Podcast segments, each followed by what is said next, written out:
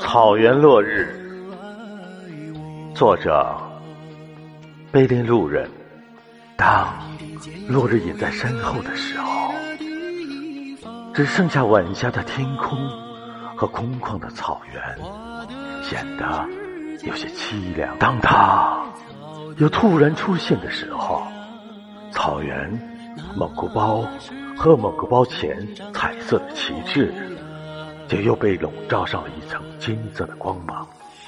我呆呆地站在夕阳里，看落日像一个顽皮的孩子，不停地藏到山后，又跳跃出来。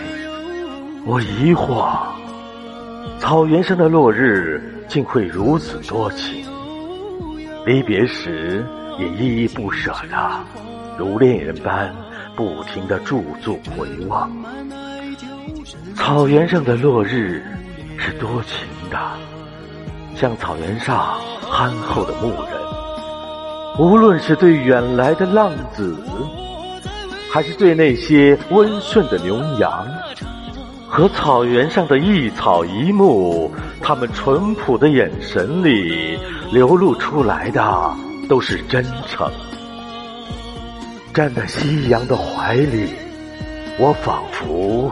站在佛陀的掌心之中，整个人已被圣洁的光芒笼罩。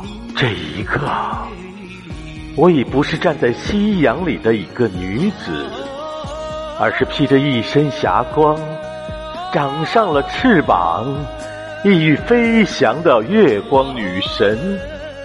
我向着渐渐远去的落日飞奔而去。